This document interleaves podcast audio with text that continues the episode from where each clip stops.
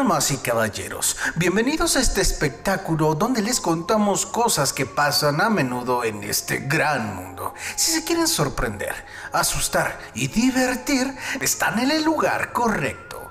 Comenzamos.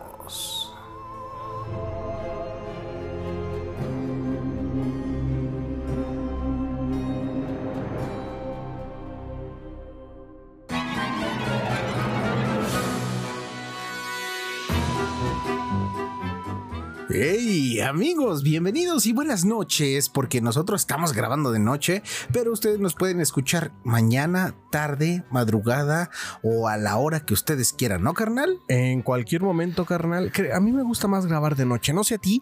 pero Sí. como que el ambiente se torna un poco más misterioso, hay menos ruido, este, ya estás más tranquilo, más descansado.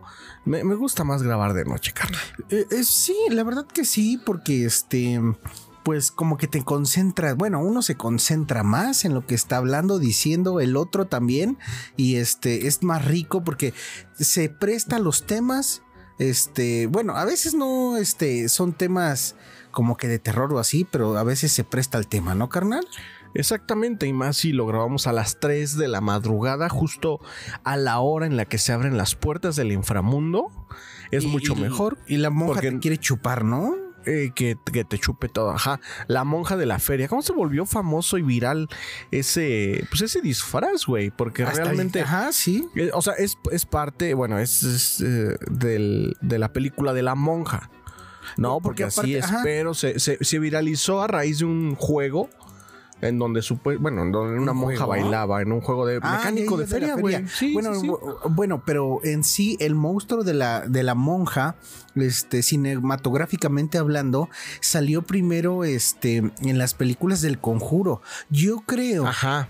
que al salir en esas películas y pues al ver que tenía una gran aceptación. Este, a nivel redes sociales, ya los creadores decidieron hacer su película por aparte. El spin-off, claro, güey. El spin-off yo creo que ni lo tenían en mente y ya como vieron que sí pegó o Vieron el Sí, éxito o de sea, sí. ajá, dijeron, vamos a hacer la película de la monjita, carnal. ¿Ya la viste? Ah, eh, sí, güey. Me te gustó? la ¿Está escena buena? Cuando hace rompope y obleas, carnal. No, es cierto, no la he visto, güey. No, no me llama la atención. A lo mejor me Cuando estoy coge con los padres güey. y aborta, ¿no? Es y sepulta los, así, los, los fetos Los en la pared, güey. A lo mejor me estoy perdiendo de, de una saga buena de películas de terror, no lo sé, pero hasta el momento no me ha llamado la atención. Yo creo que en algún momento sí la voy a terminar viendo porque luego hay momentos en los que estoy buscando películas de terror y, a Ok. veces- y casi siempre termino las mismas que me gustan y no está mal, pero pues tienes que abrirte un panorama, carnal. Ok, exactamente. Sí, antes de criticar y Y el ya fue a la feria, ¿eh? Ah, sí, a, a- a la feria de la monja. Este, yo tampoco las he visto. Sinceramente, ni me llama la atención. Yo tampoco. Porque yo siento que va a ser un refrito, un churro. Pero bueno, como tú dices, no hay que criticar a un libro por su portada. Si en algún momento no tengo nada que hacer, que lo dudo, la veo. Si no, pues ni pedo. Este, ¿alguna noticia? Yo te cuento una muy rápido, carnal. Disclaimer, ¿no? Eh, En Disclaimer. este momento vamos a hablar de fútbol mexicano. Si no les gusta, adelántenle como al minuto 9 o 10 para que empiece Ajá. lo bueno. Échatela, échatela. Eh, no, pues es sobre la selección mexicana y no me voy a tardar más de dos Ay. minutos. Me gustó mucho el partido porque hace mucho que no veo uno de esos partidos donde... ¿Cuál? ¿El último contra Honduras? Honduras, ¿El, de, sí. ¿El de vuelta? Sí, me gustó mucho porque hace mucho que no vivimos un partido así, tipo en la época de, del matador, ¿te acuerdas? Luis García. No, ajá, Luis, ajá, Luis eh, Hernández. Luis Hernández. Luis Hernández. Que, que ganaban los partidos al último minuto. Y la verdad, ah, sí, sí, sí. para ajá. mí, me van a perdonar. Me gusta mucho el fútbol. Sí defiendo a mi país porque le voy.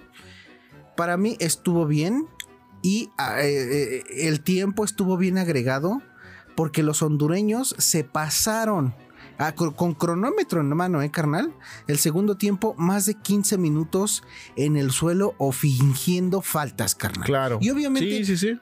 Este, agregaron nueve, me parece. No, eh, este. Nueve y todavía le 45. dijo al auxiliar uno. Un, sí, sí, sí. O, sea, fueron 10 en total. más.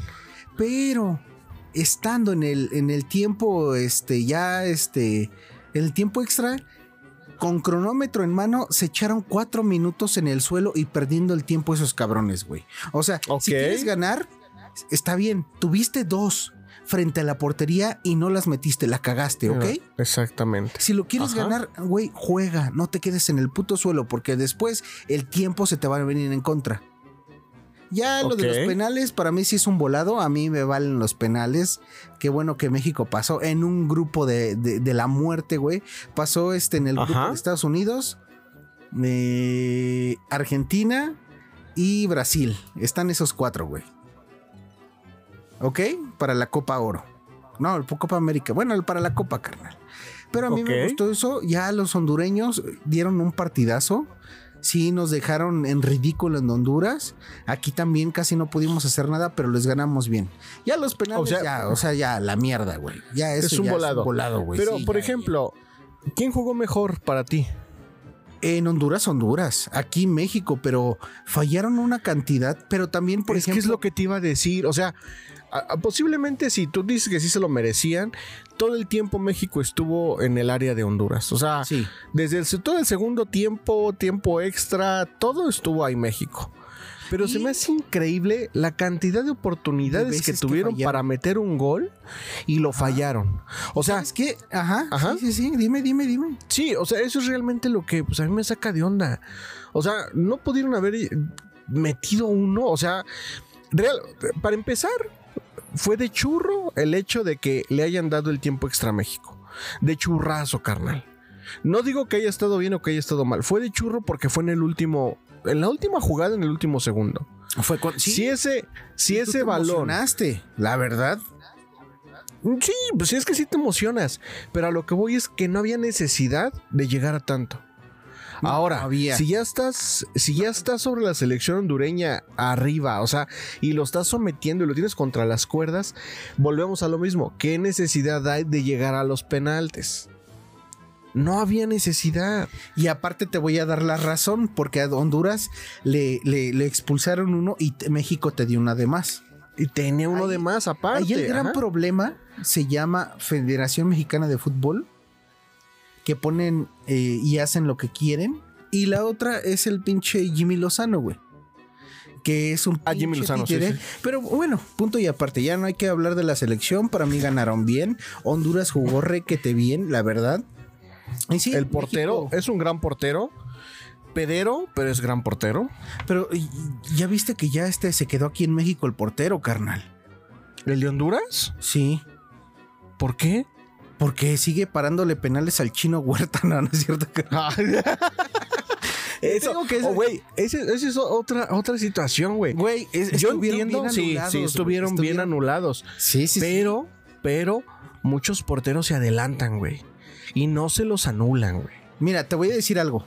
A partir de que existe el VAR, se van a repetir la cantidad que se tengan que repetir porque ya es regla. A partir del VAR. Sí. carnal.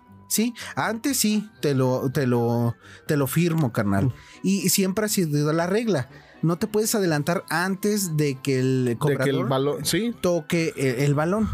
Y sí, pues Exactamente. antes no existía el VAR y se pasaban. Pero ahorita cualquier partido del mundo que, que, que- que aplique el VAR se va a repetir siempre, carnal. Para que no existan estas, este, ¿cómo se llama? Estos malos pensamientos o de que, ah, es que el árbitro ayudó. No. Ahí está el video, se adelantó descaradamente. No, no fue ni en el último segundo, carnal. Fue descaradamente tres segundos antes. Estuvieron Sí, sí, sí. bien repetidos. Y te voy a decir, pinche chino huerta que chinga a su madre, güey. Es un pésimo. Güey, no, no, no, no. Los, los, los comentaristas. De que deje de hacer sus pendejadas al cobrar ese pasito que da, güey. Ahí Sí, se lo sí, sí. Ahí se lo adivinan, Claro. carnal. Sí, le está dando Y lo sigue tiempo. haciendo el estúpido. Los, Claro. Lo hizo tres veces, güey. Pero en fin, ya eh, dije dos minutos y van seis, güey. Sí, ya van. No, ¿Tú ¿cuál? Ya van nueve, güey. No, no, no, no, no. Yo mejor preferiría que nos arrancáramos porque se viene interesante este capítulo con temas que están muy chidos, carnal. A ver, Exactamente. Y de esta manera arrancamos el episodio número 5 de la cuarta temporada de esto que es. a menudo. Podcast. Podcast.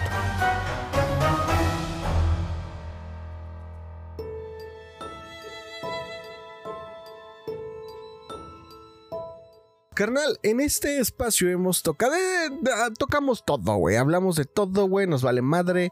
No hay una línea como tal, güey, exactamente. Pero hemos tocado temas interesantes de, de- de algunos. Eh, no sé, no, no, no, no le podría decir personas que hacen milagros, sino como de curanderos. Eh, hablamos de Pachita, este, hemos hablado de Jesucristo, por Pachita, ejemplo. No, no, no. Por ejemplo, yo también tengo un tema ahí en este. En, en el ojo del huracán, carnal. Eh, que hay dos curanderas más. Que una todavía vive. Una Ok. vivía aquí, pero también ahí en la frontera. No me acuerdo en qué eh, estado, pero de aquí de México. ¿No es una viejita, toda viejita, bien grosera, güey? Híjole, no sé si es grosera porque he visto documentales de ella y pues, obviamente yo creo que se guarda sus palabrotas. Ok. pero todavía, todavía ahí anda, ¿eh? Y hay mucha gente que, que da veracidad, que se curó de cáncer, de sida, A la, a la madre. que y la viejita los curó. operaciones urgentes. Y Ah, los curó, carnal. Órale. Está interesante, pero ¿nos puedes decir el nombre o no?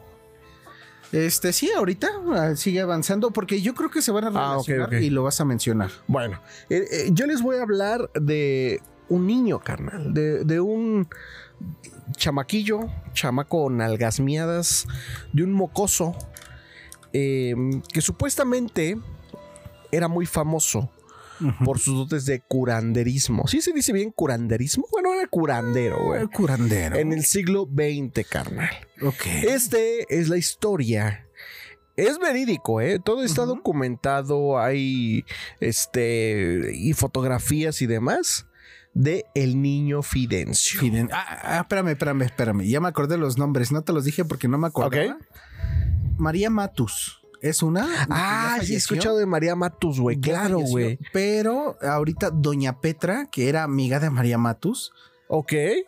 este, pues ya está grande la señora, pero sigue haciendo su labor de medicina espiritual, por así decirlo. Ok. Pero es más como este ayuda de, de espíritus y todo eso. Está muy interesante, pero ya en el futuro se los voy a traer, carnal. Y no, no, se los juro que el próximo capítulo se los voy a traer. Y Nada más no, ¿eh? Sí, sí, sí, porque hay gente que sigue yendo con ella y gente que sigue este, diciendo que es verdad porque se está curando. Pero a ver, vamos, vamos. vamos. Es que hasta no ver, no creer. Pero bueno. Exactamente. Este niño eh, vivió en, los, en el siglo XX, o sea, este ya no tiene tanto tiempo. Hacía tiempo que el presidente Plutarco Elías Calles enfrentaba un sufrimiento en secreto. Unos decían que era lepra, otros más que herpes. Como sea, el hecho es que el mismo mal también aquejaba a su hija. Visitó a los médicos más reputados de la época, pero ninguno lograba devolverle la salud. Alguien le había, alguien le habló de un curandero al que la Iglesia Católica no veía con buenos ojos. Su nombre era el niño Fidencio. Fidencio. Se escucha como que fideo, ¿no? como Fideo, ajá, exacto. Bueno, el nombre completo de este hombre, al que la gente le atribuyó grandes poderes sanadores, en una época en la que los servicios de salud en todo el territorio nacional eran escasos o de plano inexistentes, Pero hay que agregar que en esa época, pues también eran, no, no que sean incompetentes, pero no tenían el desarrollo que tenemos sí, no, ahora. eso que yo creo que no. si viajamos en el tiempo 100 años y volteamos para atrás a esta época del presente, Ajá. también vamos a ver que es bien rupestre nuestra medicina. Sí, seguramente. sí. obviamente. El, el nombre de Fidencio en realidad era, bueno, su nombre completo era José de Jesús Fidencio Cíntora Constantino. Pero le empezaron a decir niño Fidencio por su cuerpo lampiño, su voz suave, rasgos pueriles y juguetones modos a la hora de curar. Y le iba a la América. Sí, pues por toda la descripción, güey, seguramente era americanista, güey. Fue el 8 de febrero de 1928 cuando el presidente Plutarco Elías Calles llegó a bordo del tren El Olivo a la estación Espinaza, una comodidad, una comunidad cerca a Monterrey, Nuevo León.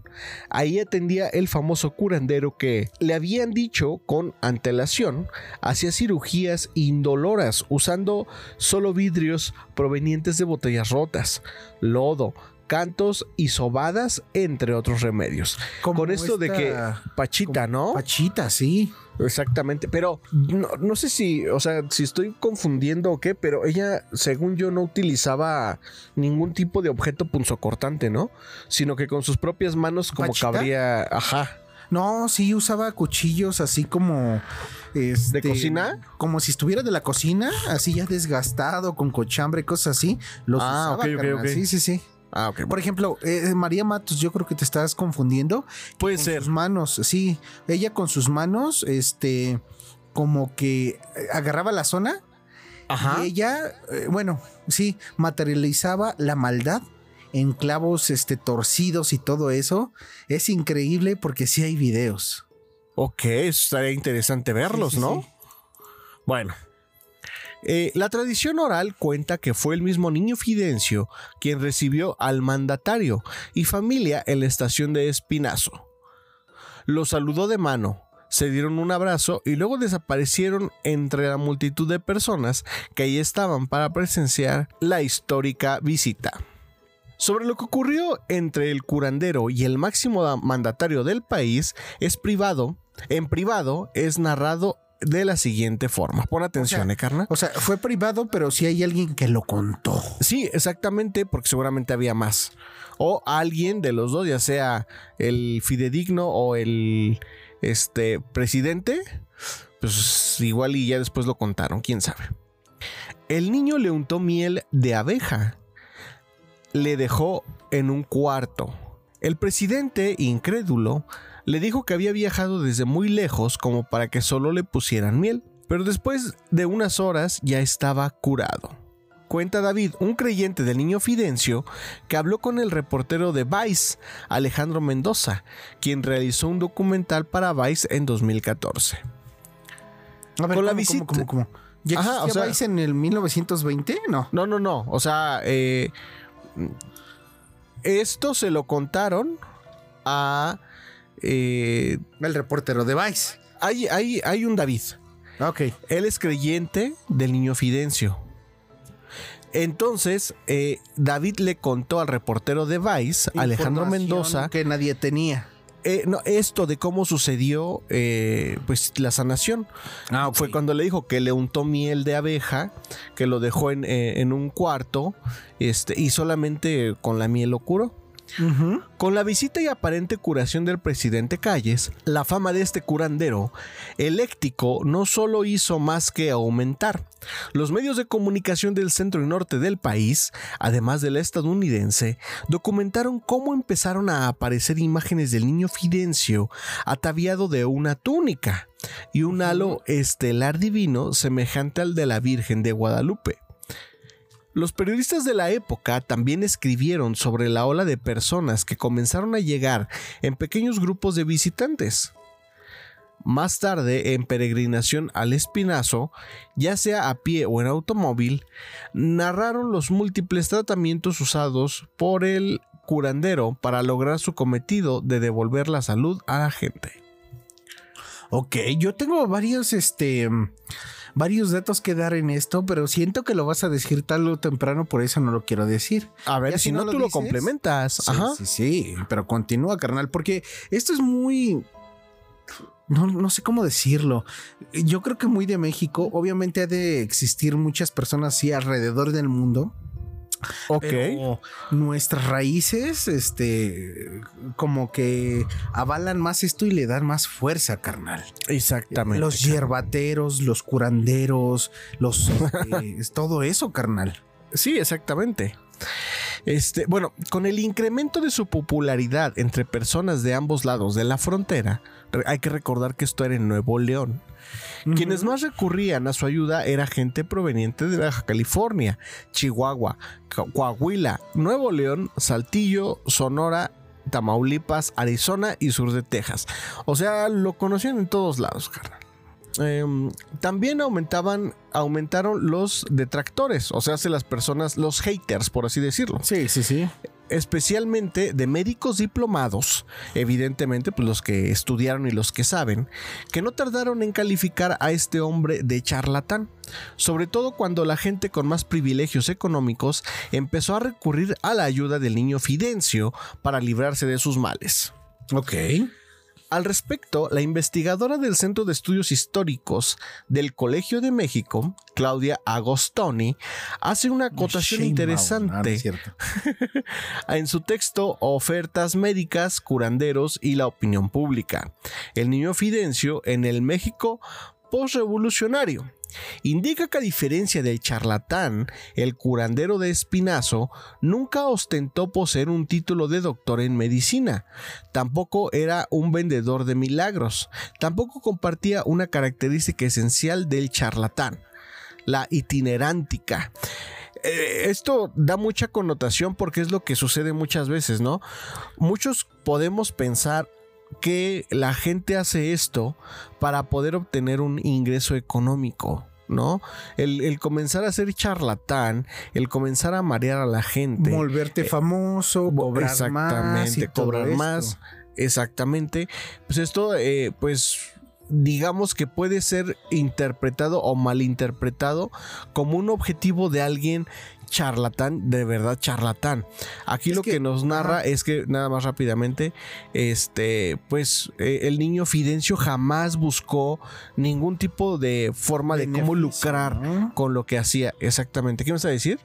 No, no, por ejemplo, hablando sobre esto de lucrar con tus, este, entre comillas, poderes, no estoy este, poniendo en juicio los poderes de Fidencio, porque he leído de él y sí creo que haya pasado pero me remito más a la época este, de los castillos, ¿cómo se llama? La época medieval. Medieval, ajá. Que obviamente habían los sacerdotes, que obviamente el rey estaba por encima de todo, pero tenía sus sacerdotes, sus consejeros, en otras, en otros eh, reinados que no existía tanto el catolicismo, tenía sus brujos, sus curanderos, los que les decían qué hacer pero siempre era del lado como espiritual, de la fe. Y obviamente el rey tenía que creer en eso y le daba más poder que su propia voz porque tenía miedo el rey de, decir, ok, tengo que creer en esto si no me va a cargar la mazacuata, este... pues sí, tal cual, güey. sí, sí, porque los reyes eran el poder absoluto antes. Sí, pero si te pones a ver los libros, las historias, la iglesia era la que le metía miedo al rey y el rey actuaba conforme a la iglesia le iba como que moviendo los hilos, carnal. ¿Sí me pues entiendes? Sí, sí, sí, Y también los magos también eran los consejeros de los reyes antes, pero pues esos sí eran unos charlatanotes. Es que siempre. Pero, pero dime que no tengo la razón, te voy a echar un hechizo, aunque yo sé que no puedo hacer hechizos no porque soy un charlatán, güey. Es que al final del día siempre, eh, pues sí, digamos, la iglesia y el poder de gobierno siempre han estado juntos, siempre han trabajado juntos como una forma de control este, de control tanto para ellos mismos como para la gente. Sí, sí, sí. Oja, entonces, a ver. No se trataba del personaje donde el viaje de plaza en plaza, los remedios, milagros, las promesas, los tónicos, los ungüentos y las tisanas se unen con el poder de la palabra y credulidad de quien mira y escucha. Eso fue lo que dijo Agostini. En pocas palabras, la gente siempre fue hacia él y no al revés. O sea, ya la gente lo buscaba, ¿no? En vez de que este, pues él anduviera buscando a ver a, quién sanar y demás. José Fidencio Cintora Constantino nació en 1898 en Yuriria, Guanajuato. Murió en 1938 en Espinazo. Tras su muerte, algunos dicen las cosas. ¿Cuándo nació, perdón? En 1898. ¿Y murió? en 1938. Tenía como 40 años, más o menos. A ver, del 10. Sí, más o menos. Sí, exactamente. 40 años exactamente, carnal. ¿Sí, 40? No, 32, ¿no? Bueno, Bueno, por ahí. entre 30 y 40. y- Sí. Entre 30 y 80. Entre 10 y 100, güey. Sí, sí, sí. Este, bueno, y murió en 1938 ahí en Espinazo, Nuevo León. Tras su muerte, algunos dicen las cosas se salieron de control, pues se fundó, fundó la iglesia fidencista cristiana, en el lugar donde el niño Fidencio habría curado a miles. De ahí que ahí hay gente que dice ser receptora del curandero y aseguran que el niño Fidencio habla y cura a través de ellos. Sí, sí, sí. Se autonombran como Cajitas. materia o cajitas. Sí. Exactamente, carnal. A ver, ¿esto está relacionado con lo que dijiste que tú tenías algo que aportar? Sí, fíjate que cuando este Fidencio murió, murió muy joven, carnal. ¿Se sabe de qué murió? menos, de cansancio. Porque Ah, no mames. Sí, No sé que si sí me puedo quebrar. No, no, no. Aquí ya acabó lo que yo ya les traje. Bueno, es que él, este, como tú dijiste, no quería lucrar con su, este, toque divino, por así decirlo, pero él se angustiaba cuando no podía ayudar o cuando veía gente en desesperación.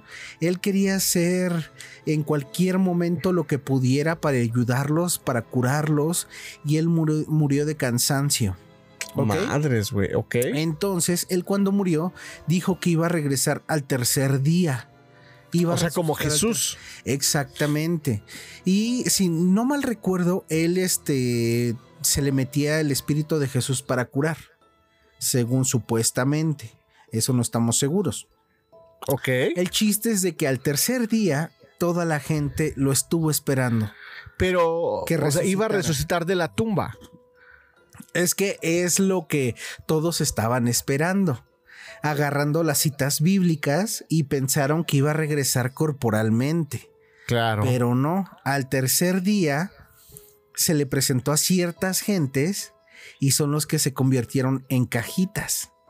Los que ahora a través de, eh, de su divinidad Ajá. podían seguir curando. No él físicamente, pero se les presentó a esas personas que sí, se le llaman cajitas, como que guardan el poder o la santidad o como lo quieres llamar de la Sí, persona de en la- vida y ellas pueden seguir este pues teniendo ese toque milagroso, carnal. ¿Y por qué no baloncitos, güey? Pues una caja que guardas, no puedes guardar cosas en un balón. Pues si le pones cierre, sí, güey. Bueno, Bueno. el- ajá, espérate, otro, otra duda, eh, digo, otra duda, otra este, historia Acotación, que también, ajá. ajá, que también este, partió del niño Fidencio, es que había tanta gente, colas de miles de personas, carnal, que él, pues sí, o sea, quería ayudar a todos, pero ya estaba tan agotado que, o sea, se va a escuchar como broma, no me acuerdo si agarraba un puño de cacahuates Ok, o algo así, o de alguna cosa, las aventara al cielo. Y como era tanta gente arremolinada en un solo lugar, decía agárrenlas. Y el que lo agarraba, que les caía, se curaban, carnal. Así tan cabrón estaba el niño Fidencio. No mames, ¿así? Y está documentado y todo, carnal. Ay, güey. Sí, sí, sí. Fíjate que yo no había escuchado la historia de este morrillo, pero está súper interesante. Está interesantísimo, carnal. Sí, sí, sí. Y este, te digo que sí hay muchas historias alrededor de él. Digo, ya este, lo que mm, él hizo en vida, yo creo que ya no hay ninguna persona viva aunque la haya curado. Pero sí siguen las historias de los descendientes de estas personas y también de las cajitas que dejó. Porque pues ya deben de estar viejitas, pero esas cajitas tienen otras cajitas y así sucesivamente, carnal. O sea, el punto es heredar las se hereda, cajitas. se hereda, ajá. Exactamente. Ok. Si, si tú, por ejemplo, tuvieras una enfermedad y dijeras, aquí hay una cajita del niño Fidencio, ¿tú sí irías? Ya como acto de desesperación, una enfermedad perra. Eh, yo creo que sí. O sea, yo creo que hasta serían de mis primeras opciones. Porque también un tanto es mm, que sí existe el milagro. Un 50% y el otro la fe que, que tienes en, en, esa salvación, por así decirlo, carnal. Ajá, es que yo creo que es esa de las partes más importantes que tiene el ser humano. Eh, son cosas que el ser humano atesora, que nadie lo va a poder cambiar. Eh, que va más allá del libre albedrío, creo yo, que es la fe, como tú dices. Independientemente de cualquier religión, independientemente de las creencias que tengamos cada uno de nosotros, eh, creo que siempre hay que tener fe en algo y para algo. No precisamente en el, en el ámbito, en el rubro este, este religioso. Religioso. Espiritual, claro que sí, pero religioso no. Pero antes que nada, creo que hay que tener fe de uno mismo. Porque, pues. Claro. Sí, sí, sí. Si cualquier problema que tengas, carnal, pueden escuchar el podcast pasado que hablo el gallito rojo. No, no es cierto. y ahí está la respuesta. La gallinita roja, ¿te acuerdas? sí, claro. Bueno, no, no, no. Hay que tener fe en uno mismo porque todos tenemos problemas obviamente todos este, lidiamos con problemas a diario o problemas que se van arrastrando, pero uno es el que le va a dar solución, porque si nada más te da miedo y lo pospones y lo pospones se va haciendo una bola de nieve, pero lo tienes que atacar, carnal. Exactamente, carnal. Pero sí creo en estos curanderos, ¿eh? En Ajá. curanderos y hay muchos aquí en México, por así decirlo, y sí creo no, la gente no está loca, carnal. La gente tiene fe, te digo, por su fe se cura, pero hay algo que no conocemos todavía. No le podemos poner nombre, pero que ayuda. Exacto. Entonces, este, ¿qué, ¿cómo ves? ¿Qué te parece si comenzamos? Mejor dicho, si seguimos al siguiente tema. Va.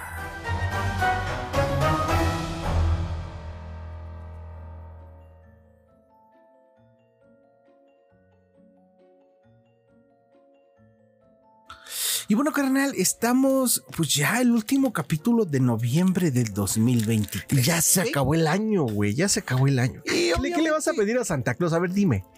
Santa Claus, eh, yo creo que un carrito Hot Wheels, carnal, con eso. Ah, muy bien. O una Monster High. Nada más algo sencillito. Algo sencillito, ok, me parece perfecto. Pero pues tú sabes que mm, ya cuando se siente el frío, no, te voy, no te voy a decir que se relaciona con Navidad porque también está Halloween, que ya pasó. Ajá. Estuvo bien chingón. Pero ya sabes cuando, eh, a mediados de noviembre, ya sabes que empezamos a poner el árbol, que tú y yo estamos en ese, ¿no? En eso andamos, en ese proceso. A mediados finales de noviembre. Y ya se puede decir que se acerca la Navidad porque por parte tenemos niños en casa y pues sabemos que es una fecha especial, carnal. Exactamente. A ver, ¿qué significa Navidad? Tú que sepas. Que yo, yo que sepa, viene del no sé qué, de natividad. Sí. Y natividad quiere decir nacimiento. Sí, que nació. O sea, literalmente es, ajá, es la palabra Navidad significa nacimiento el nacimiento de alguien, en este caso, está relacionado con el nacimiento de, Jesús, del niño Jesús. Eh, digo, este, ya en diciembre les vamos a traer la historia que no nació en diciembre. Ah, ok. Ajá. Pero yo les voy a hablar del Panquetzalistli. Ah, chinga, a ver. Panquetzalistli. viene la primera. El sanguinario festejo prehispánico sanguinario en diciembre, carnal. ¿Ok? Ok. Vamos ahí. Es la fiesta del... Ay, ya la cagué, Panquetzalistli. Esta fiesta es un festejo de origen prehispánico en que los mexicas celebraban el nacimiento del Huichilopostli, de bueno, del dios Huichilopostli. Ese sí me salió. Un aspecto curioso es que tenía lugar en lo que ahora conocemos como el mes de diciembre, carnal. Ok coincidiendo así con la celebración occidental de nacimiento de Jesucristo. Sin embargo, el que pan, a ver, el qué, carnal, a ver si te lo Pansenclalixtli. Panquentzalistli es bastante sanguinario. es, como, como de panque, ¿no?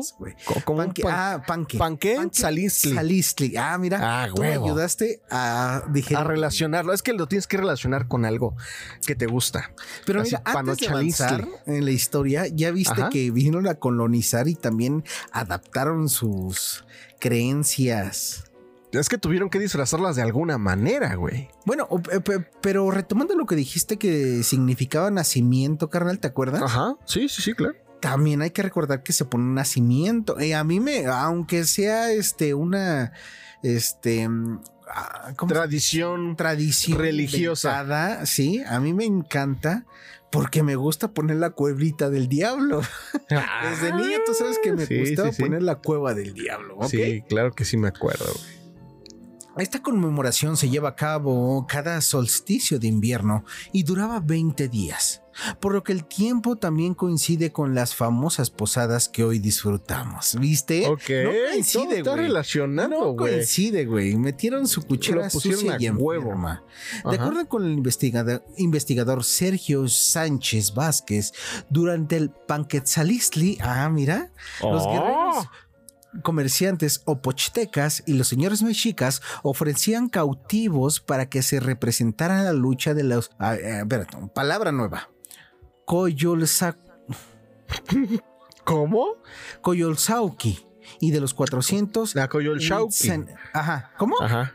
Coyolxauqui, ¿no? Ajá, y de los cuatro... ¿Tú sí conocías esa palabra? Sí, sí había escuchado de la Coyolxautli. Bueno, y de los 400 Huitzinagua con Ah, no. Contra Huitzilopochtli, sí. Sí, sí, sí.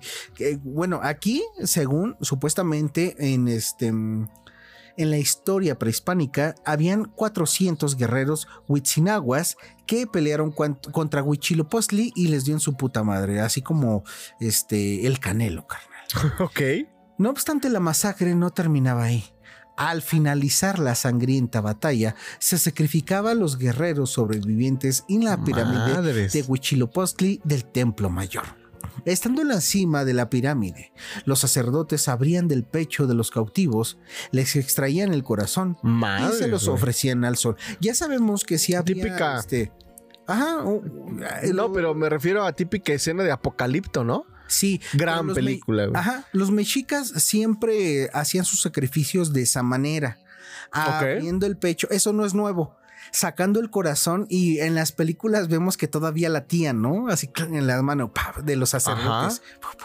Pero aquí lo nuevo, carnal, que yo también me acabo de, este, de enterar, es que estaban venerando en diciembre al dios Huitzilopochtli, carnal. No a. Jesucristo. No a Jesucristo, ni no a los Reyes Magos. No, No, no, no, no. Después arrojaban los cuerpos inertes hacia la base de la pirámide, que también eso se ve en las películas.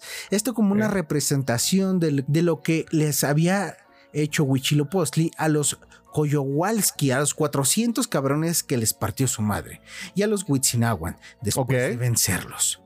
Uno de los días más importantes de la celebración del Panquetzanistli y previas a la batalla era el, era el 18, pues ese día se representaba el nacimiento de Huitzilopochtli, el 18 de diciembre, carnal. Ah, ok. Ok. O sea que literalmente eh, Huitzilopochtli estaba compitiendo con Jesús, el un man mamano, güey. Más bien ¿no? Jesús fue inventado para competir. Bueno, sí, para combatir con Huitzilopochtli. Para ellos, las mujeres que representaban a las hijas de dichas deidades creaban una imagen de Huitzilopochtli a base de harina, amaranto, maíz tostado y miel de maguey.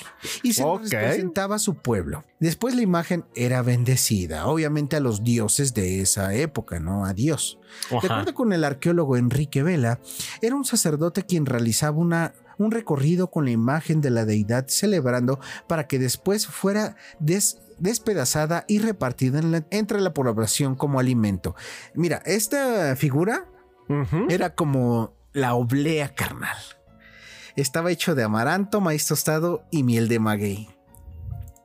El sacerdote la despedazaba y así se la daba a todos los habitantes este, mexicas, carnal. Por su parte, otro sacerdote recorría distintas partes de Tenochtitlán, Tlatelolco y de las orillas de la cuenca de México, mientras portaban la imagen de Painal, un representante de Huitzilopochtli, carnal. Como ves, la festividad que se, ce- celebraba, que celebraban los mexicas, que también era una Navidad, carnal, porque era Sí. el nacimiento de Huitzilopochtli. ¿Cómo ves? Exactamente. Pues está interesante eh, porque yo creo que también, por ejemplo, mucha connotación de esto, de lo que acabas de decir, de estas historias que seguramente hay cientos que no conocemos. eh, pues imagínate, el- lo, lo tienen que tropicalizar de alguna manera. Es exactamente, bueno, no exactamente, es muy similar a lo que se vive, pero los españoles tuvieron que tropicalizarlo y que eh, tuvieron que modificarlo para que jugara a su favor. Pero aparte, fíjate, nada más para terminar con algo, los católicos, güey, decían que nuestras creencias prehispánicas eran una mierda porque, ay, sacrificaban cuerpos. Pero era más cool, era la Inquisición. Inquisición, ajá. Habían gente creando este maneras de asesinar personas de la manera más cruel y que más, sufrieran. Exactamente. hijos de su puta madre, güey. Sí, muy cabrón, carnal. Y hasta aquí la festividad de Huichilopochtli. Ay, güey.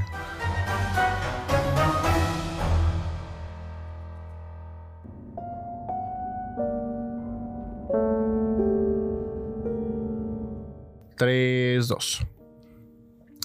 A ti, carnal, eh, ¿eres fan o no de los zombies? Zombies me gustan, no como monstruo, pero me gustan, por ejemplo, en Walking Dead. Se me hace este chido los zombies ahí. En la franquicia de Resident Evil que han ido evolucionando, que antes eran los zombies ah, y ya después que como que pues, son armas biológicas, pero no dejan de ser zombies porque son cuerpos controlados, por así decirlo, por este, pues ya sea por un virus o por lo que sea, pero, pero está controlado. Sí, claro. Sí, sí. yo creo que también de mis hombres, de mis zombies favoritos son los de The Walking Dead. Creo que, que, son unos buenos zombies.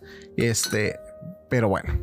Ah, obviamente. más adelante ya se habla de zombies inteligentes. ok. Ah, ya, ya. Pero es una pendejada. Bueno. Pues hoy, carnal, les voy a hablar de algunas. las películas no, de los juegos. Ok. Nada más deja de claro de Resident Evil. Eres fan de los juegos. Sí. Bueno, les quiero contar unos casos de zombies reales, carnal zombies que existieron eh, y zombies que en una parte de Haití eh, es muy común que zombifiquen a la gente, carnal. ¿Qué es zombificar? Que literalmente las vuelven idiotas, inútiles, eh, haciéndoles tomar un preparado y lavándoles el coco. Oh, oh, oh, duda, duda, duda. ¿A las personas conscientes vivas se lo hacen o abren las tumbas y este, convierten a los muertos en zombies. Es que... Mm, no sé si te acuerdas que hace algunos programas les hablé eh, precisamente de una tradición de donde se enterran cadáveres. Bueno, son como momias. Y después se viralizó una imagen en donde supuestamente una persona estaba al lado de un zombie, que, son, que eran personas que regresan de sus tumbas a la vida, pues para atormentar. Sí, eh, realmente, hay los zombies reales que están documentados son zombies no que están muertos y que se levantan en sus tumbas, sino son seres humanos que alcanzan un estado eh, pues de control, de dominio y de idiotez tal por otras personas. por un tercero, exactamente, que los consideran como zombies.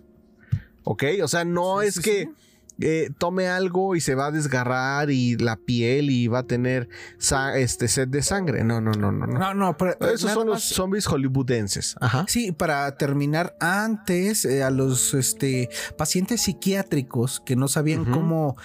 Eh, bueno, no sabían cómo atacar ninguna enfermedad.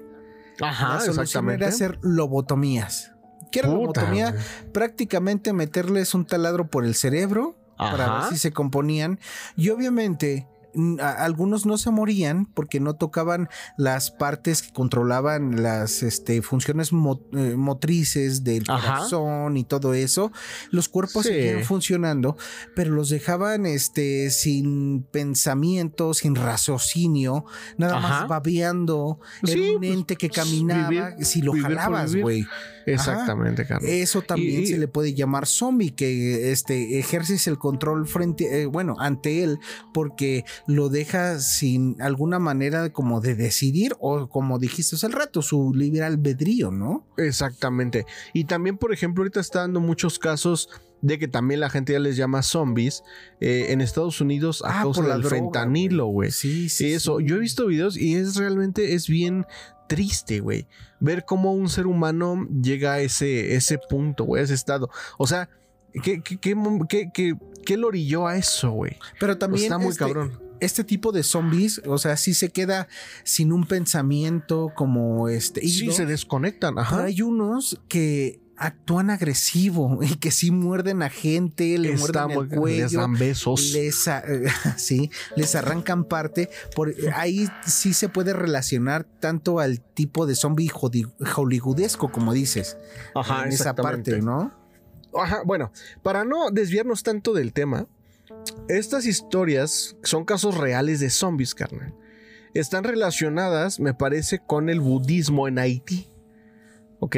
Que por cierto, ya tenemos muchos vecinos haitianos, güey. No mames, está cabrón, güey. Salen por todos lados, pero bueno. No, sé que los favor. odias, carnal. No, no, no, es que no los odio, es que. y no es racismo ni nada, pero ay, siento que el gobierno está ayudando a personas. Y sí ti- tienen todo el derecho a recibir ayuda. Ajá. Pues también tienen que ver las necesidades de la gente que vive en México Claro, güey. y que no tiene nada y que necesita ayuda, carnal. Claro, güey. Pero bueno. Es A el veces me gobierno. Siento güey. broso así. Órale. Órale, muchachos. Sí. Bueno, estas historias las narra eh, una persona llamada Vicente Guerrero. Son experiencias que vivió en Haití con personas que han sido sometidas al proceso de zombificación. O sea, el héroe de la revolución, Vicente Guerrero, no, otro. No, no, Vicente Romero, ah, güey. ya, ya, perdón.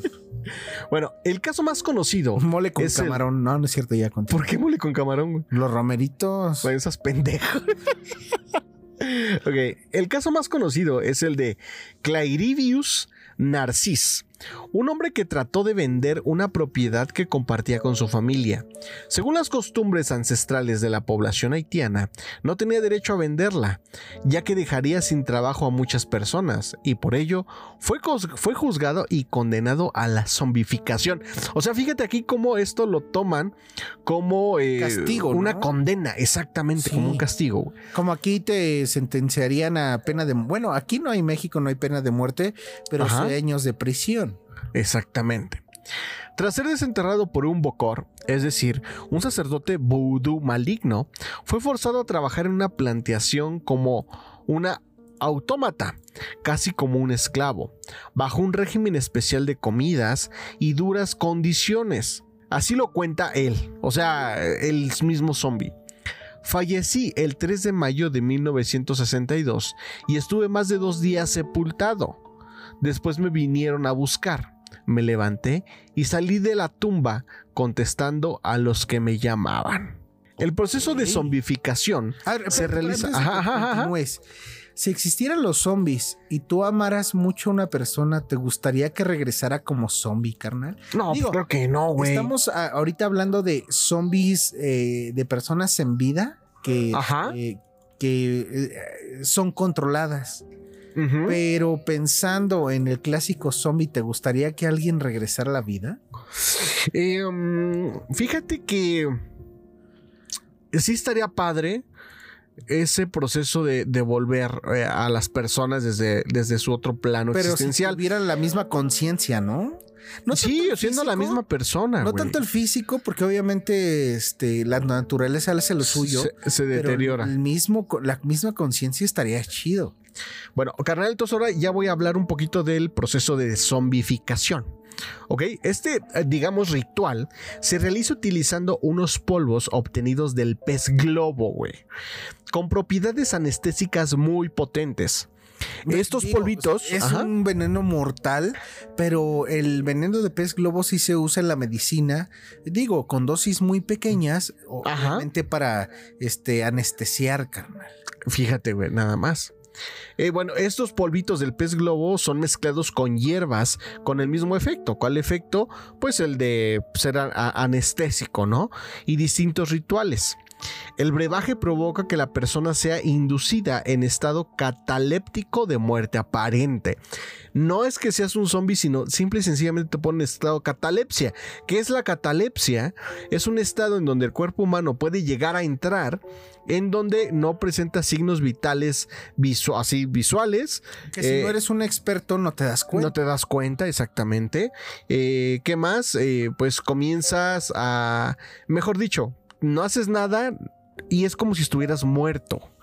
O sea, no, no respondes a estímulos dolorosos, estímulos visuales, a, nada, no respondes, estás muerto, pero todavía tu corazón, tus órganos siguen trabajando. Entonces, eh, muchas eh, personas, creo yo, han eh, fallecido por eso, porque están en estado de catalepsia, sus familiares piensan que están muertos, los entierran y a los 3, 4 días tómala, que no estaba muerto. Bueno, eh, la, víctima es sepultada y en cuestión de días es desenterrada por el Bocor, que la zombificó y considerada a trabajar en plantaciones. O sea, fíjate, ah, todo es para ponerlos en chinga. A trabajar, porque pues no cobran. Exactamente, no comen, no se quejan, a todo te dicen que sí. Pero bueno. Eh, otra historia, carnal, es el del caso de Francine Ileus. Francine Ileus fue una mujer sometida a zombificación que no llegó a recuperarse nunca. Según cuentan, era una mujer con carácter violento y, a pesar de su juventud, tenía una hija. Su madre, desesperada, recurrió a un sacerdote vudú para que la planificara, y el Bocor se encaprichó de ella. Hay múltiples versiones acerca de lo que le ocurrió. Se cree que el Bocor la zombificó y la convirtió en su esclava sexual.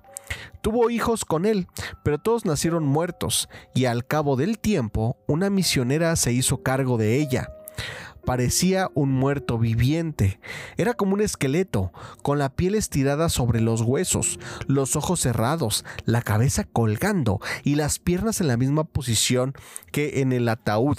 Eso me, recuerda igual a cómo están en la posición los, eh, las personas que están sufriendo por el consumo de fentanilo en Estados Unidos. Así como si fuera este tipo, este, como un bebé, ¿no? Hecho su bolito. Sí, literalmente, güey.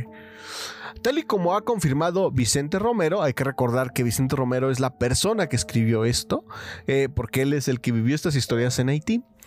Em, habitualmente las víctimas pierden la capacidad de expresarse y la memoria. Además obedecen ciegamente, ciegamente, a su bocor y sienten un profundo desinterés hacia todo lo que les rodea. Estas personas llegan incluso a no reconocer a su propia familia.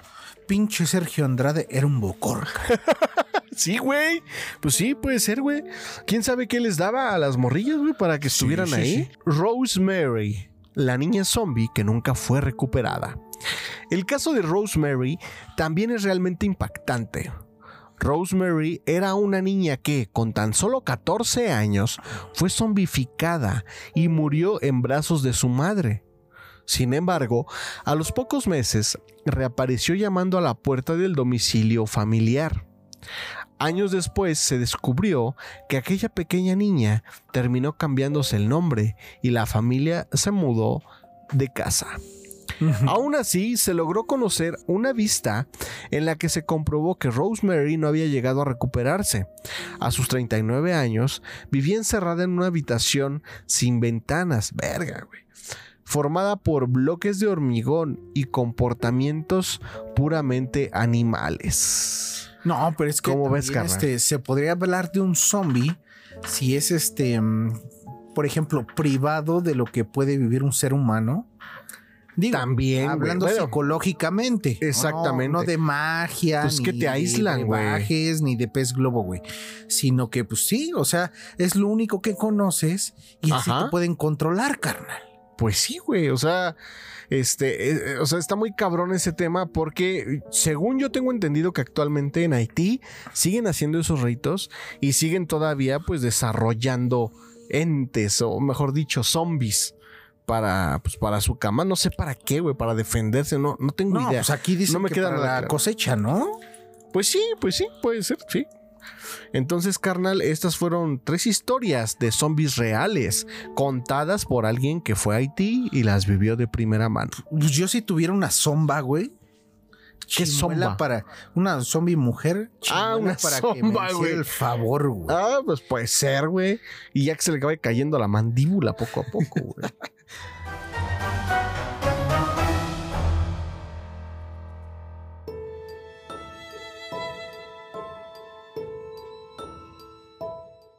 Y el corazón tucún, tucún, tucún, tucún. Tucún.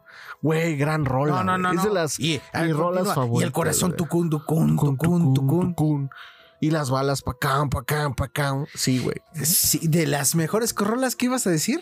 que, que me gustan, güey, que he escuchado y que tienen, o sea, realmente el mensaje es muy profundo, güey. El otro día me puse a analizar esa rola que se llama eh, Epic, es, es épico, ¿no? Épico, es épico. este, sí. es épico de el maestro cancerbero y es una obra de arte, güey. Literalmente te narra el- la entrada al inframundo, la entrada Sí. al infierno, desde su punto de vista, hablando de la historia de la letra de la canción, no voy a pensar que así fue, sino desde su punto de vista, desde él como primera persona que está viviendo ese proceso de, eh, pues sí, de ir del... Zombificación, no, no es cierto. de- No, no, no, sí, este. al inframundo, al, al infierno, güey. ¿Qué es lo que ve? ¿Qué es lo que siente? ¿Qué es lo que escucha? También, Está muy cabrona ajá. la rola, güey. Sí, a lo mejor también es ponerlo este como en un doble sentido, ¿no? A lo mejor lo están viviendo en vida, pero se refleja en el infierno. Pero eh, eh, debo de confesar, carnal, que yo conocí a Carcerbero pues, ya cuando falleció. Ajá. Yo lo conocí ya porque obviamente como muchos artistas, ya sea en pintura, este, cantantes, lo que sea, se volvió más famoso de, fue- de- lamentablemente después de su muerte, carnal. Exactamente. Y yo porque- escuchaba su Ajá. voz mm, y después vi la cara y es algo que no podía relacionar, o sea, no lo podía relacionar porque dije, ¿cómo una cara así puede tener una voz así? Pero culero, sinceramente el Ajá. mundo este, se privó de una gran voz, de una gran mente que componía música a partir de la muerte de Cancerbero. Exactamente. Y algo que a mí me gusta, bueno, que me me voló la cabeza, me gustó mucho, es que eh, en su tumba, que ahorita nos vas a hablar de su tumba, este, pues viene ahí, ¿no? Su, su, su apodo, Cancerbero, como todos lo conocen. Abajo dice su nombre es Tyrone José González Orama, el año de su nacimiento, que es en el 88 y murió en el 2015. Y la frase que dice abajo, güey ni más ni menos, güey.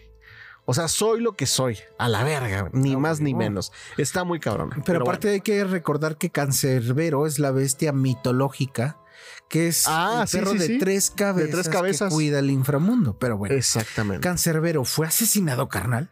Aparece una nueva teoría que pone en duda el supuesto suicidio del rapero venezolano. Ok. Danos un poquito de contexto, nada más para que la gente sepa. Ah, que ahorita lo voy a tocar, pero. Ah, bueno, bueno, ajá. este, bueno. El último jueves 23 de noviembre, en la Fiscalía de Venezuela, Terek William Saab ordenó que se realizara la exhumación del cuerpo del rapero y compositor Tyrone José González Orama, conocido internacionalmente como Cancerbero. Ajá. Esto con el fin, o sea, eso 23 de noviembre de este año, Apenas, güey. Hace tres días de cuando Tres estamos días. grabando esto, güey. Esto con el fin de esclarecer la verdad a causa de su muerte. Eso, eso, esa exhumación, la, ¿quién la pidió? ¿Su familia? Sí, que hasta hace poco habría sido producto de un suicidio luego de haber asesinado a su usuario Carlos Lamar. güey. Y ah, yo- yo, cuando conocí a Cancerbero y leí su historia dije, "No, ese güey no mató ni se suicidó, lo mataron. Lo mataron, y mataron al otro cabrón. Sin embargo, tras su partida en el 2015, carnal, que hace seis sí, años, murió. ¿cuánto? Cinco, ocho, 20 hace ocho años. Vein- No, Sí, güey. no, Ah, murió en el 2015. Por eso, del Hace 2015. ocho años murió. Ajá, hace ocho años, sí, exactamente. Familiares y amigos de- del popular Khan han venido exigiendo una nueva investigación en torno al caso, ya que califican como improbable que alguien con el talento y la ambición de Tyrone haya podido acabar con la vida de su mejor amigo para luego terminar con la suya. Ok. La acción se lleva a cabo en el cementerio metropolitano de Macaray, en el estado de Aragua, Venezuela Ah, ok, ajá. donde reposan los restos del autor Jeremías 12-5. Ah, no sé si tengo una canción así, no sé. Una de- Ok. sí, una de las canciones más populares No, sí, Jeremías es una Sí, canción sí, de sí, Cancerbero. Sí, sí, sí. que marcó la carrera musical de este cabrón. En el lugar, un grupo de patólogos forenses y auxiliares de medicina de la Fiscalía 85 Nacional desenterraron a Tyrone ocho años después de su fallecimiento. Pero tú preguntarás, carnal, Yo ¿Por qué preguntaré. El corazón hacía tucún, tucún, no, no es cierto. ¿Por qué exhumaron el cuerpo, ok?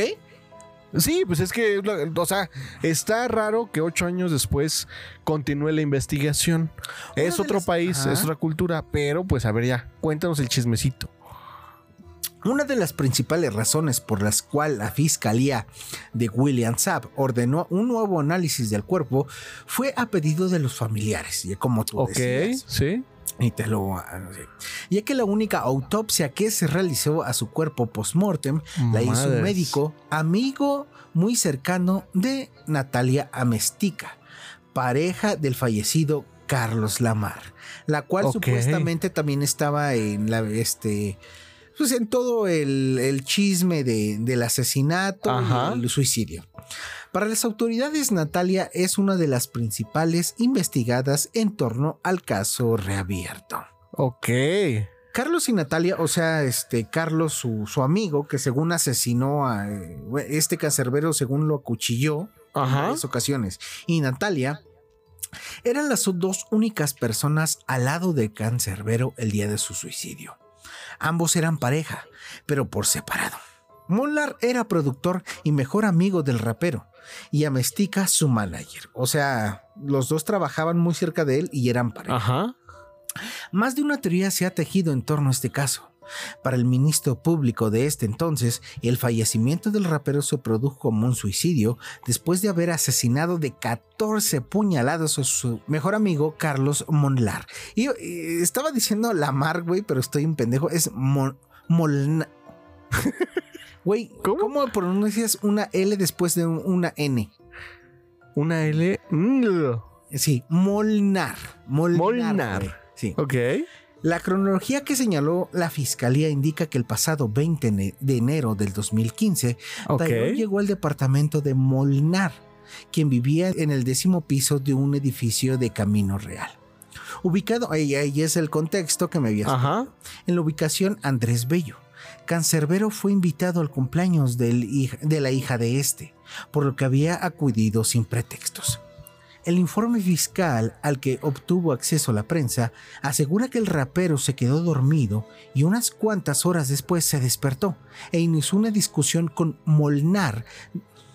Pinche Mol- decir. Lamar, güey. Lamar Ajá. donde terminó apuñalándolo 14 veces.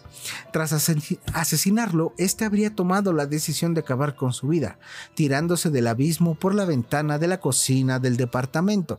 Es la historia que todos conocen, que según se aventó del edificio y... Ajá. Bueno, en el intermedio, aquí dice interim de la discusión. Natalia se encerró en el baño de su habitación para refugiarse y llamar al 911. Ok. Esta declaración fue dada a conocer por el hermano de esta, Guillermo Amestica. Obviamente su hermano la va a ayudar, güey. Claro. Tan solo unas horas después del lamentable suceso, horas después, güey. No fue en el momento. En el momento. Horas después, yo creo que le llamaron, ¿qué, qué vamos a hacer, cabrón? Dime qué hacer. O sea, yo creo que le marcó en el momento. Y ya después, no, pues cálmate, vamos a hacer una coartada, por así decirlo. Ajá. Y tras no escuchar ruidos afuera, la mujer, después de horas, ¿eh? Porque según eh, sucedió el altercado, lo mató, ella se encerró horas y después de horas se dio cuenta que este talleta, este, según Carcerbero, ya se había aventado de la ventana. Ok. Ajá. Bueno, y ella, según después de horas, encontró la escena del crimen. Versiones complementarias a la declarantes ante la fiscalía aseguran que tras despertarse del sueño, Tyrone comenzó a hablar de una suerte de incoherencias y alertó a Carlos, por lo que éste entró en la habitación donde estaba su pareja, Natalia, y en ese momento ella decidió investigar en internet por qué actuaba de esa forma. Ok. Concluyó que el rapero tenía problemas mentales, o sea, entró a internet, ¿no? Y dijo, ah, este güey tiene pedos de, de la cabeza Ajá. en ese momento. Morland le pidió, güey, si entras a internet, y Ajá. te sientes mal o ves a alguien que se siente mal y pones la descripción de todos los síntomas, te va a dar cáncer, güey. Y esta vieja, A todo te le- lleva el sí, cáncer. Ajá. se- según tenía un problema mental. Pero eh, Lamar le pidió que se encerrara y lo demás es historia, que es lo que les acabo de contar. Ok. Pese a que la muerte no se había esclarecido en su totalidad, Natalia y su hija dejaron Venezuela para refugiarse en Chile. O sea, ya también se estaban Claro. Sabían qué pedo, güey. Claro, Este hecho se dio en medio de un descubrimiento de tal caso, el cual indicó que un buen amigo de la mujer se encargó de hacer la autopsia del intérprete y terminó lo antes anunciado, güey. Pinche Madres. vieja, güey. Che vieja puta, la neta. Lo que es, güey. Bueno, Cancerfero fue asesinado. Hipótesis que desbaratan el suicidio. ¿Ok? Es lo que se acaba de encontrar. Lo que se, o sea, ya son las pruebas y los resultados de la del de- Exhumación. de la exhumación del cuerpo del de hace dos días. güey. Exhumación del cuerpo de cancerero, eh, cancerbero. El fiscal general brindó una conferencia de prensa en el que alertó de una falta de claridad durante la única autopsia realizada y enumeró una serie de hipótesis que terminarían por, des- por desbaratar la teoría de un presunto suicidio. Y por el Ok. contrario, se indicarían un posible asesinato del rapero, carnal. Ok. Número uno, no hubo rastro de sangre de Lamar o Molnar en el cuerpo de Cancerbero. Güey. Ajá. Porque dicen que Cancerbero lo acuchilló. La primera hipótesis de que, que descartaría el asesinato de Lamar a manos de Tyrone es que el cuerpo de este último no se hallaron fluidos de su mejor amigo, por lo que la parte fiscal se cuestionó. ¿Cómo se puede asesinar a una persona con cuchillo, carnal, sin dejar un rastro, un rastro de sangre? Sí, ajá. A menos que fueras Matilda, manejaras el cuchillo con la mente, güey. No, Ajá. es una estupidez. Bueno. Número 2. Se hallaron 17 puñaladas en el cuerpo de su amigo Lamar o. Madres. Ajá. Anteriormente se había señalado que el Ministerio Público encontró 14 heridas Verga, hechas con objeto punzo cortante Eso ya es con saña, güey. en el cuerpo de Carlos. Sin embargo, la exhumación de sus restos que se hizo a la par del cancerbero determinó que fueron 17 cortes en total. Madres, güey. Número 3. El cuerpo de cancerbero tenía cuatro heridas punzocortantes. La fiscalía se cuestiona que si Cancerbero se hubiera suicidado, ¿por qué en su cuerpo se hallaron cuatro heridas punzocortantes hechas con objetos este, filosos? Y en el año 2015 estas no se encontraron a la hora de la autopsia que le hizo el amigo de y la hija de su puta madre, carnal, ¿ok? Número 4. Una fiesta de cumpleaños sin la cumpleañera, carnal. Verga, eso le cómo es. invitaron, le invitaron a la hija, eh, digo, al cumpleaños de la hija de. Monlar, güey. El día de su muerte, Cancerbero acudió a la casa de Carlos para celebrar el cumpleaños de su hija.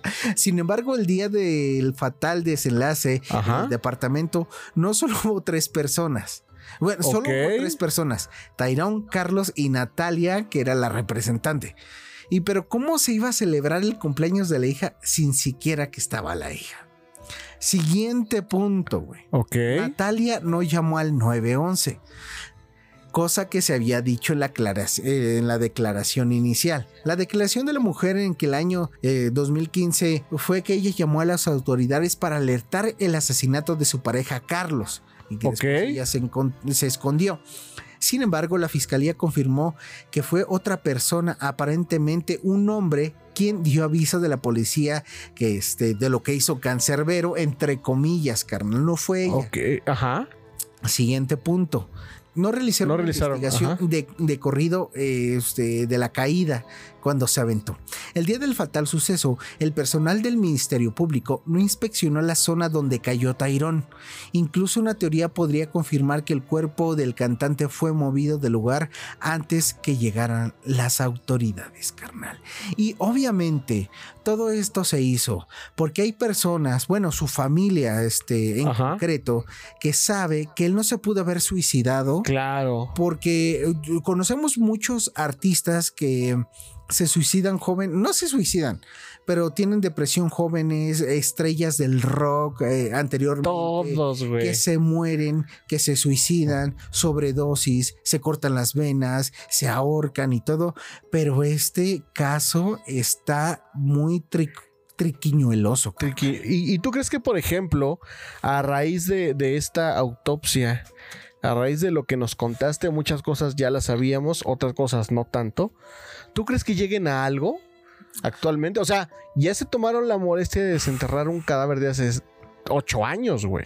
Yo creo que sí. ¿Crees que lleguen a algo? Sí, la justicia no es tan pendeja como antes. Antes, este, si un político decía, chingense este güey, todo se ocultaba, todos los medios lo ocultaban para que pues tú creyeras en eso, ah, pues tuvieron razón y este güey sí se suicidó, ¿no? Ajá, pues sí. Pero ahorita también hay medios que aparte del dinero, el prestigio, buscan la verdad.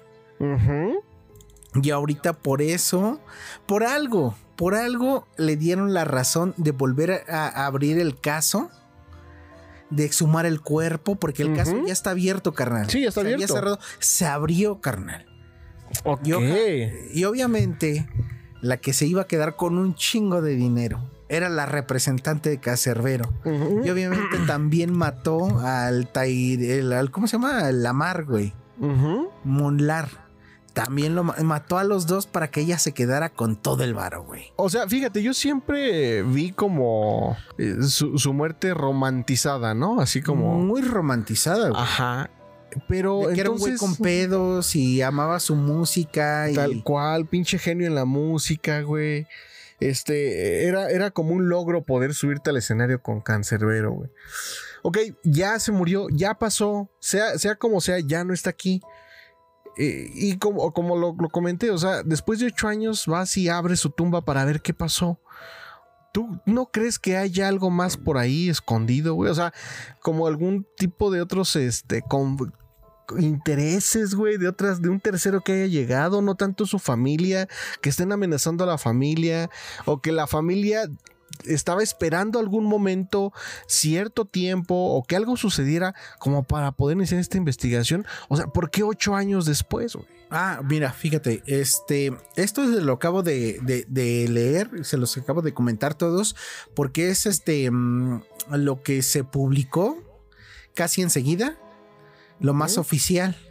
Ok. también hay este, notas que ya leí porque sí me gusta el caso, carnal. Más este mm, por debajo de la mesa, más lodosas. Aquí hablamos de que Cancerbero también tenía como heridas, ¿no? El cuerpo de Cancerbero antes de que que obviamente no se podía causar por haberse aventado. Exactamente. Sí, o sea, son cosas incongruentes, ¿no? O sea, también que durante te vas aventando te das 17 cuchilladas o cuántas fueron, güey. O sea, está cabrón, güey. Él tenía como cuatro, poquitas. Pero aquí el pedo es que hay que recordar que él también cantaba canciones de protesta contra su estado, carnal. Ok. Se habla también de que lo mandaron a este a callar el estado obviamente le pusieron este, una obra de teatro a esta mujer Natalia que ella tenía que aceptar para que no tampoco la, la desvivieran, por así decirlo. Sí, tuviera el, mismo. ¿Sabes qué? Te va a ir bien, te vamos a dar dinero, eh, hasta incluso te vas a quedar con el dinero de ese güey.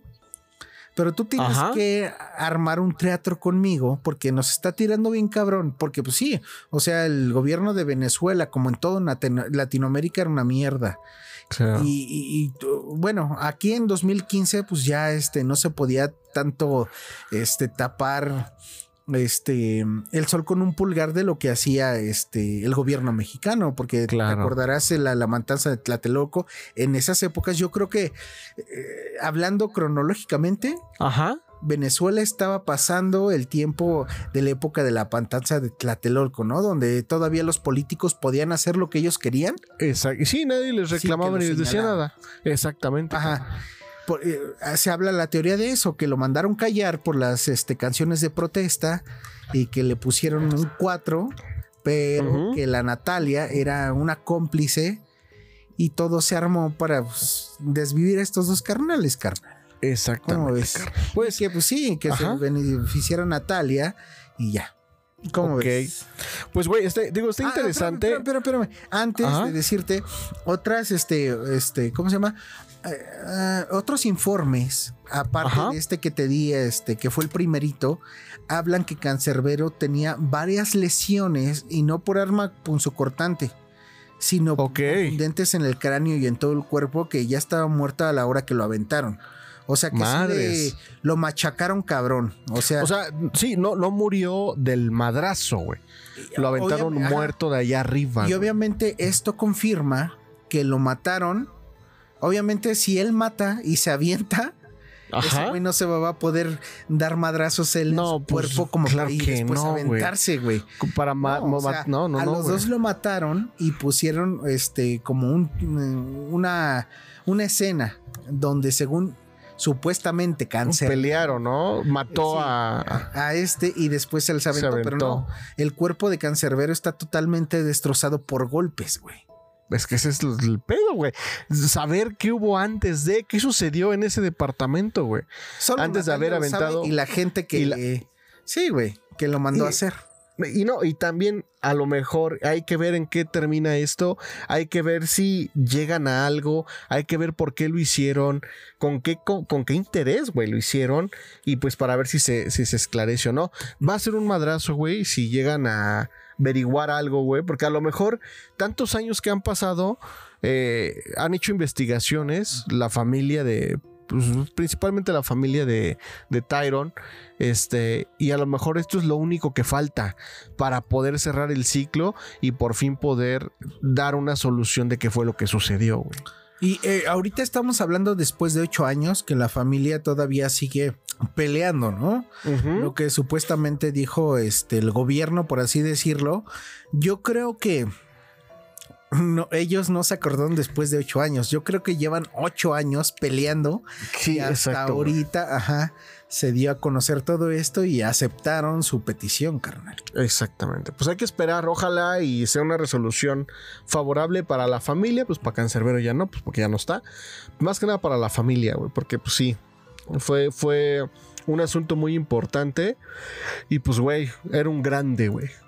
Es un grande, porque tu- su música sigue siendo bien cabrón. Va a trascender exactamente, carnal. Y hasta aquí, este, lo que, porque va a seguir, carnal. Lo que Va a hasta seguir, ahora sí, se sí, lleva de la nueva reapertura de carpeta de el supuesto este, suicidio de Cancerbero, carnal. Vayan a Google, pongan Cancerbero tumba y les va a aparecer las fotos de la exhumación. Ahí está la exhumación, carnal. Sí. El corazón, tucun, tucun, tucun, Cun, tucun. Exactamente. Y la bala paca, acá. pacán. Escuchen esa rola, ese pico, ese pico de Cancerbero.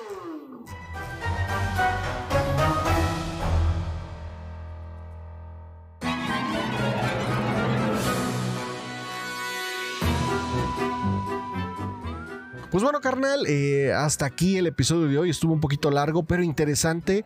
Eh, cerramos con un gran tema que es la muerte de Cancerbero. Esperemos nuevamente que lleguen a algo. Nuevamente les recuerdo, escuchen ese pico de Cancerbero, carnal. Eh, ¿Con qué te quedas en este episodio? Yo con Cancerbero.